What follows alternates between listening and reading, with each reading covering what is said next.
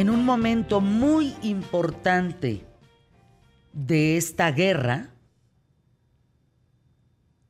Israel y los terroristas de este grupo Hamas acordaron un alto al fuego temporal en la franja de Gaza para poder liberar a las personas que han mantenido durante días y días como prisioneros que están secuestrados. No hay mejor tiempo que en este instante hablar del tema con Silvia Cherem, que has hecho una labor, Silvia. Estoy verdaderamente impresionada de la labor que has hecho para Israel desde México. Las cartas que firmamos, cuántas mujeres que se publicaron ayer para pedir alto, para pedir liberación de los niños, protección de los niños, la reunión que tuviste con los niños ayer, eh, las columnas que has escrito, la historia de tu padre, que ha sido eh, el hombre que ha querido domar los huracanes, hablando del tema de Acapulco. O sea, has tenido por el momento entre Acapulco e Israel un movimiento incansable, Silvia. Te felicito. Y hoy nos reunimos contigo, Ronnie Kaplan, que es el portavoz de las Fuerzas de Defensa de Israel, arroba capitán Kaplan, que está con nosotros en el Zoom, y Hannah Beris, que es periodista, corresponsal en Israel de medios de España y América Latina, que también está en el Zoom. Ellos evidentemente no se encuentran en México. Silvia, primero, bienvenida. ¿Cómo estás? Eh, muy bien, eh, muy consternada, sigo consternada, sigo atada a las noticias. Eh, muy, muy desesperada de que haya niños, 240 rehenes, entre ellos 39 niños y adolescentes, un niño que cumplió 10 meses en cautiverio, un niño que nació en cautiverio. Eh, me parece patético. Efectivamente, ayer estuvimos en UNICEF. Le pedía yo a...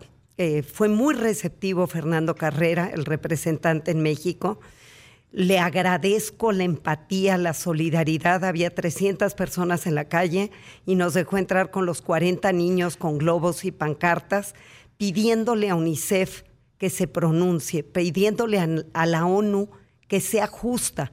Curiosamente, antes de entrar, eh, me tenían una carpeta con las declaraciones que ha hecho UNICEF para mostrarme que sí han sido empáticos.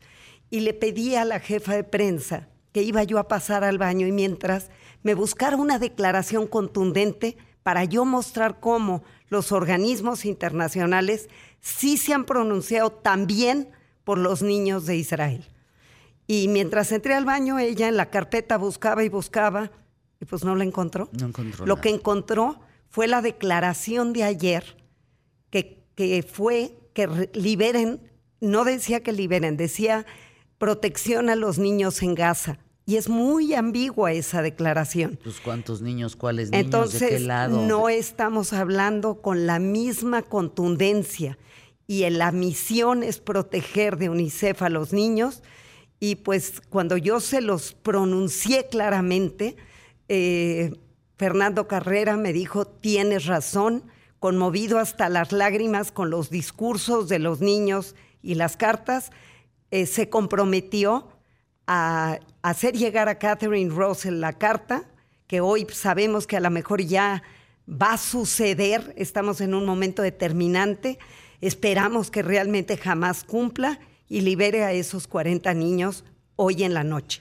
Lo patético es que es 40 niños por 150 de ellos, no es uno a uno. Así como Israel con Gilad Shalit hace algunos años, que estuvo cinco años en cautiverio, liberó a 1.500 presos. Ellos saben que la vida humana es muy importante para los israelíes y que dan lo que sea por recuperar a su gente.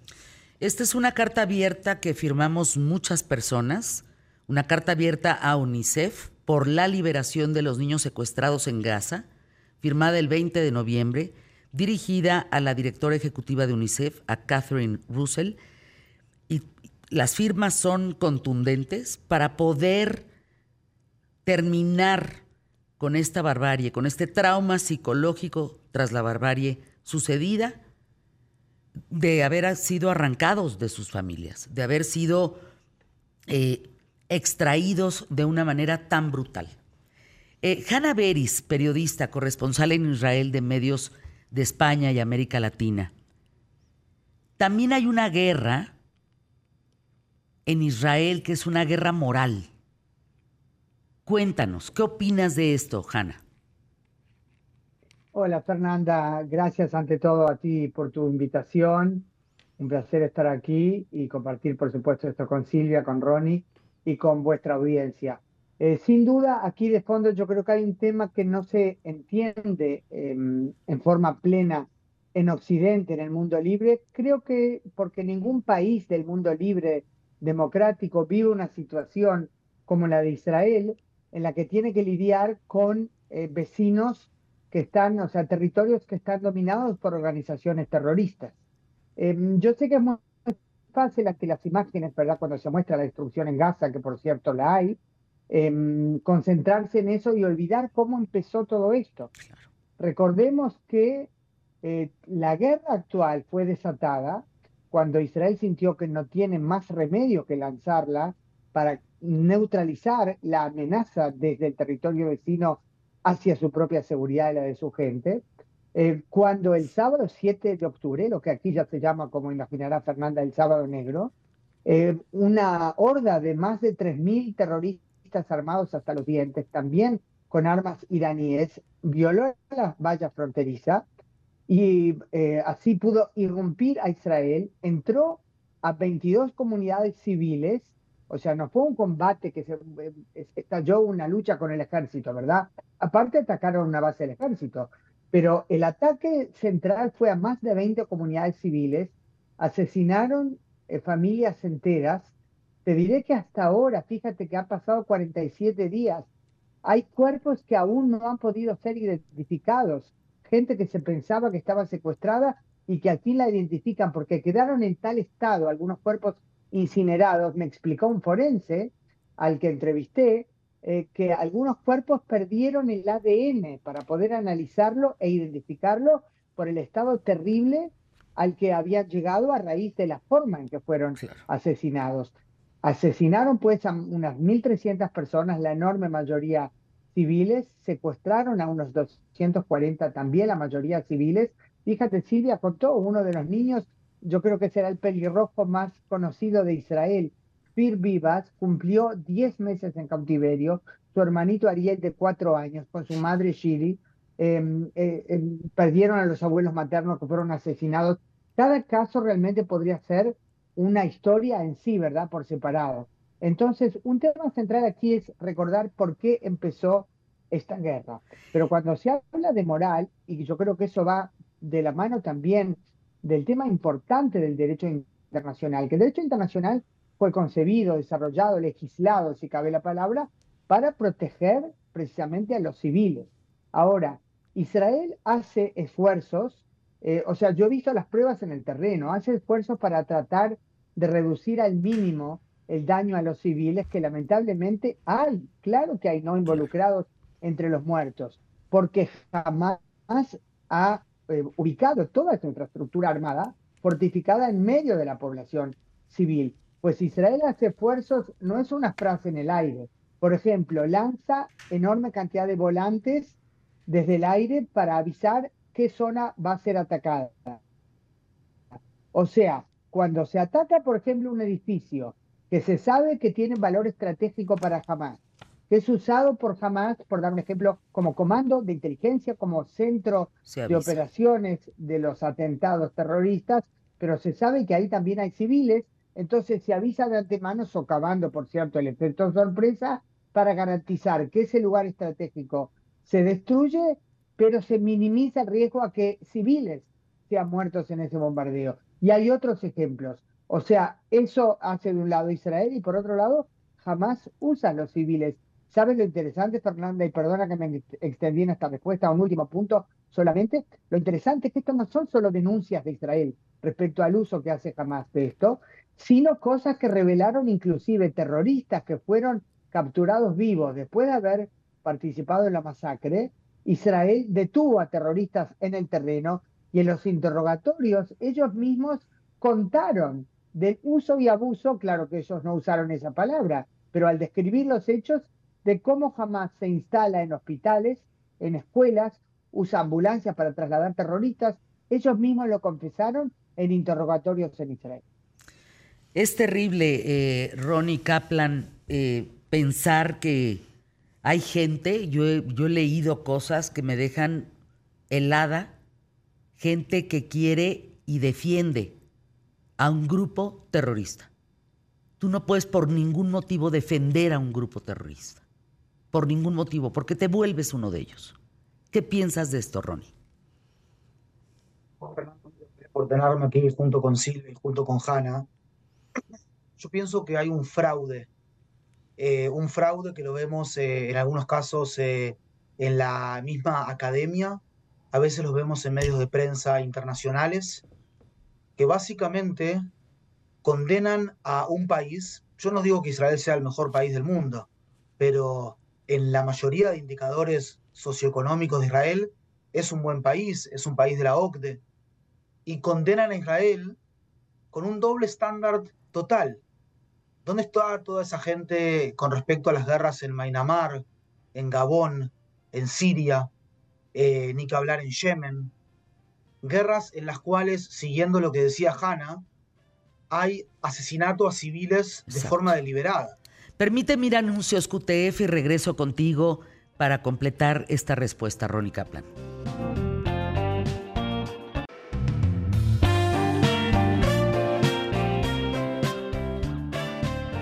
Lo acaba de resumir Lalo Césarman de una manera magistral.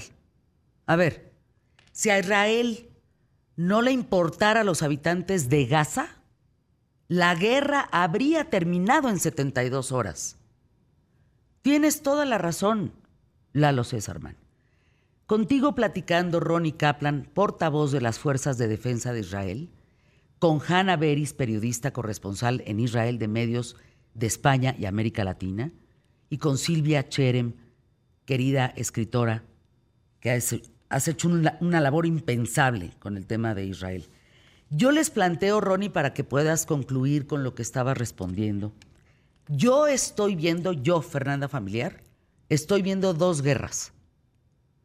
Estoy viendo la guerra que sucede en territorio y la guerra que transmiten a través de los medios de comunicación. Y son dos distintas, ¿eh? No son las mismas, no es la misma guerra. Yo tengo diariamente aquí dos pantallas al lado de mí, con CNN, con Fox News y otros canales. La guerra que se transmite ahí es una guerra que no es la misma que me reportan los que están viviendo en Israel. ¿Por qué? ¿Creen que esto que percibo es correcto? Ronnie.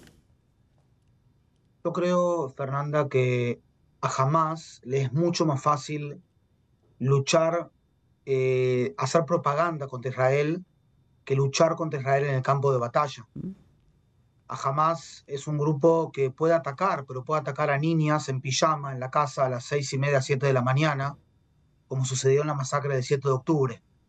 Pero en los últimos eh, tres semanas y media que estamos luchando cuerpo a cuerpo contra los terroristas de Hamas en el terreno en la franja de Gaza, básicamente no, no son un, eh, un, digamos, este, no, no, no pueden enfrentarse con el poderío israelí. Pero lo que te puedo decir, eh, Fernanda, es que el Hamas dice en su carta magna que Israel existe y continuará existiendo hasta que el Islam lo elimine, así como ha eliminado a muchos otros. Y comete tres crímenes de guerra. Toma rehenes, ataca indiscriminadamente a civiles israelíes y utiliza a sus civiles y a sus infraestructuras civiles, críticas como hospitales, las utiliza como escudos humanos para sus necesidades militares. Mientras Israel está utilizando a sus fuerzas de defensa, a nosotros, para defender a su población civil, como cualquier democracia haría, el Hamas utiliza a su población civil para defender a su infraestructura terrorista, su infraestructura militar en la franja de Gaza, como hemos visto de forma constante cuando Israel le solicita a los civiles que se vayan hacia el sur y jamás se los impide, porque esa es una zona de riesgo, una zona de peligro, la zona del norte, jamás se los impide a punta de pistola, a veces fusilándolos, a veces lanzando cohetes a la vía de evacuación de sus propios civiles. Lo que no entendemos nosotros desde nuestra eh, percepción latinoamericana quizás, es que para el Hamas el hecho que haya una crisis humanitaria en la franja de Gaza es lo mejor, eh, o, sea, es lo mejor que le puede pasar. Él quiere, quiere utilizar los eh, hospitales, jamás prefiere un gazatí muerto que un israelí vivo. Y el hecho que haya una crisis humanitaria es lo que intenta demostrarle al mundo, para así el mundo presiona a Israel y de esa manera se, se termina socavando prácticamente lo que decía Hanna, se termina socavando el derecho internacional que fue establecido para que cuidara a los civiles en guerra, pero en realidad el Hamas hace un uso absolutamente cínico y de alguna manera se critica a aquel que adhiere con el derecho internacional a Israel. Alguien le preguntó a un portavoz del Hamas si el, si el Hamas adhiere al derecho internacional. ¿No es un derecho para todos? Al criticar a Israel en ese sentido, se socava el derecho internacional porque cuando este tipo de infraestructuras como los hospitales, las escuelas, las mezquitas, los negocios, que los utiliza el Hamas para hacer su guerra, para depósitos de armas, de cohetes, eh, para, para todo tipo de, Cuando los utiliza como este, para su eh, objetivo militar, esos sitios pierden su protección especial según el derecho internacional. Pero, y eso es básicamente el contexto en el que se están viendo las cosas, Fernanda. A ver, Ronnie, nada más eh, eh, breve, perdón, siempre son preguntas que a mí me parecen fundamentales. ¿Qué derecho puede tener jamás si es un grupo terrorista? ¿Tiene derechos? ¿Por qué los tendría? Mira, nosotros hasta antes del 7 de octubre, Fernanda, pensábamos que jamás quizás podría llegar a moderarse en algún momento. Entraban decenas de miles de trabajadores eh, de la franja de Gaza hacia Israel, jamás es el soberano en la franja de Gaza desde el año 2005, recibían, 2007, eh, perdón, recibían subsidios también de Qatar y de otros países a la franja de Gaza, un montón de ayuda por parte de la comunidad internacional a la franja de Gaza, y también ingresaban camiones con todo tipo de mercancías, ¿verdad? Cientos y cientos de camiones al día. Lo que sucedió en las últimas décadas, Silvia, aquí, es que mientras Israel utilizó su capacidad, su tecnología para desarrollar sistemas de defensa, defensa aérea, defensa civil, jamás utilizó toda esta ayuda internacional para desarrollar su ejército terrorista. Pero lo que estamos viendo muchas veces en esa propaganda que hace el Hamas y a veces en las redes es que eh, el valor de la muerte que promueve el Hamas está eclipsando el valor de la vida que promueve Israel. Y la única asimetría que hay en este conflicto, eh, Fernanda, para terminar, es la inmoralidad del Hamas frente a la moralidad de Israel. Estamos en esta guerra para que algún día llegue la paz. Eh, hay una tregua, Hanna, Silvia, Ronnie, de cuatro días en este momento. ¿Eso es correcto? Contesta eh, Ronnie o Hanna. Ah, perdón. sí, bueno, en principio, según, lo pactado, Fernanda, eh, mañana, jueves a las 10 de la mañana, lo dijo primero Hamas, lo confirmó Israel, debe comenzar la implementación de este acuerdo, que se pondrá en práctica en cuatro tandas distintas. En principio se trata así de cuatro días de alto el fuego, cambio de la liberación por parte de Hamas de 50 de los casi 240 secuestrados que tiene su poder, la enorme mayoría de ellos son civiles, de los 50 que serán liberados, eh, que deben ser liberados según lo pactado, son eh, precisamente los menores, niños, hasta jovencitos de hasta 18 años, con sus madres. Hubo varios casos de secuestros así, con, te diré, eh, Fernanda, con la angustia de fondo, que por un lado está la alegría de saber que 50 em, personas volverán al seno de sus familias, pero que a veces son familias totalmente truncas, niños que fueron secuestrados después de haber sido asesinados sus padres. Eh, estos, yo mencioné los dos pelirrojos vivas, Kfir y Ariel con su mamá, los abuelos maternos fueron asesinados. O sea, hay muchos casos así. Concretamente, la liberación en cuatro tandas cada día de 10 o 12 de los civiles. Em, a cambio de eso, eh, cada día alto el fuego. Y a cambio de esos 50 en total, Israel excarcelará a 150 palestinos que están presos, que hay que aclarar, en una situación totalmente diferente de la de los israelíes secuestrados. Los presos fueron llevados a juicio en forma ordenada cuando fueron capturados por perpetrar atentados. Si bien no se trata de atentados en los que lograron asesinar a algo, todos están presos porque trataron de asesinar o colaboraron en atentados en los que diferentes grupos terroristas o por iniciativas individuales trataron de em, matar israelíes. Eh, también otro elemento del acuerdo es em, aumentar la cantidad de ayuda humanitaria que va a ingresar diariamente a Gaza, si bien hace semanas que está entrando a Gaza ayuda humanitaria, va a aumentar la cantidad. Todo esto de fondo con duda de parte de Israel de si jamás va a cumplir exactamente eh, lo pactado. Eh, permíteme ir anuncios QTF. Quiere decir que mañana a las 10 de la mañana liberan a los primeros niños, 50 de ellos, así sucesivamente hasta el domingo. Serían cuatro días de tregua y la guerra continuaría a partir del siguiente lunes. Anuncios QTF.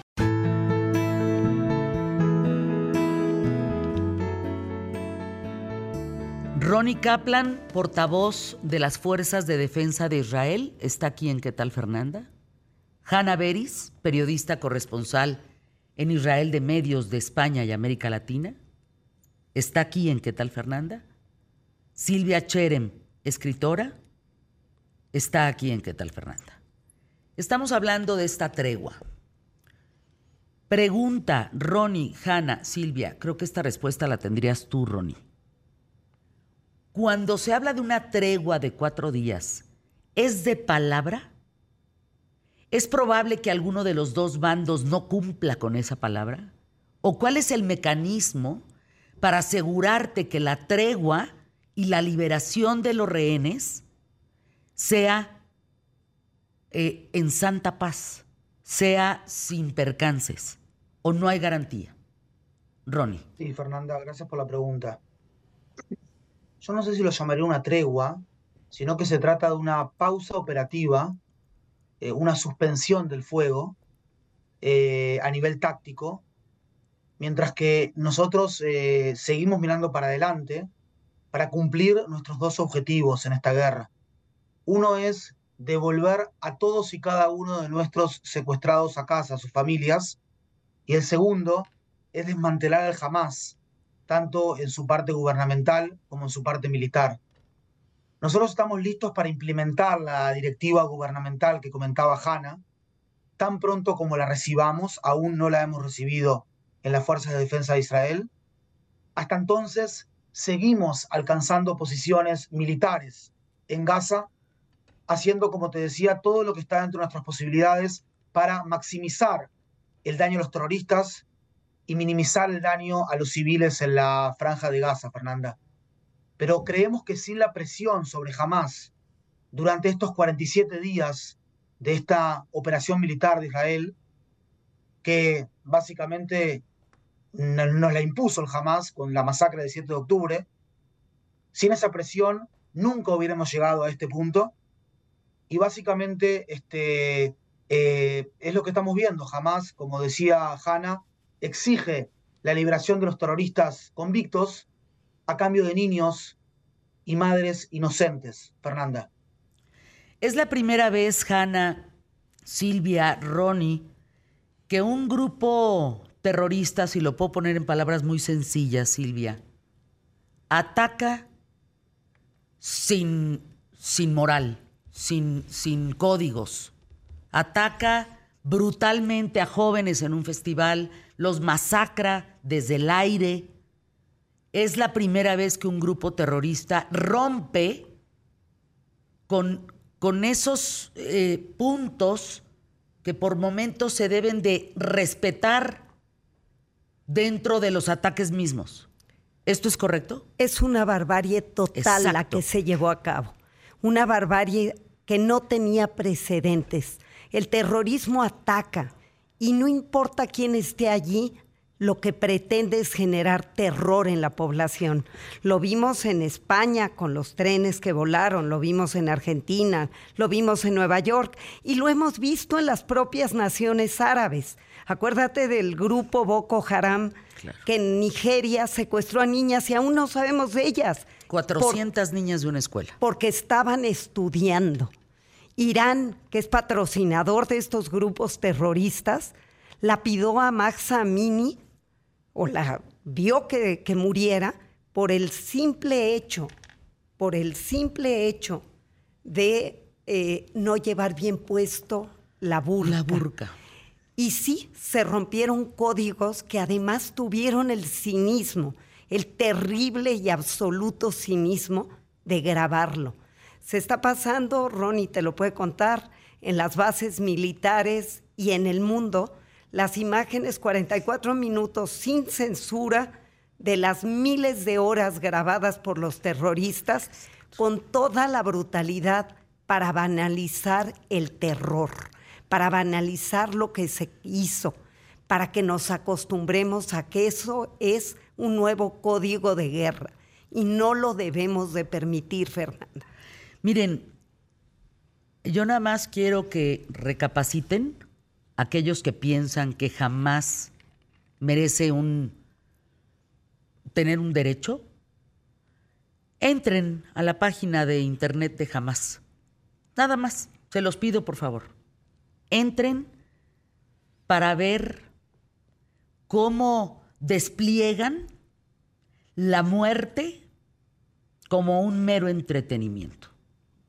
Los videos publicados, de israelíes muertos, videos del 7 de octubre, en la página de Hamas, es un acto espeluznante en el sentido, primero de haberlos grabado. Ronnie, Hannah, no es menor grabarlos, pero dos, publicarlos.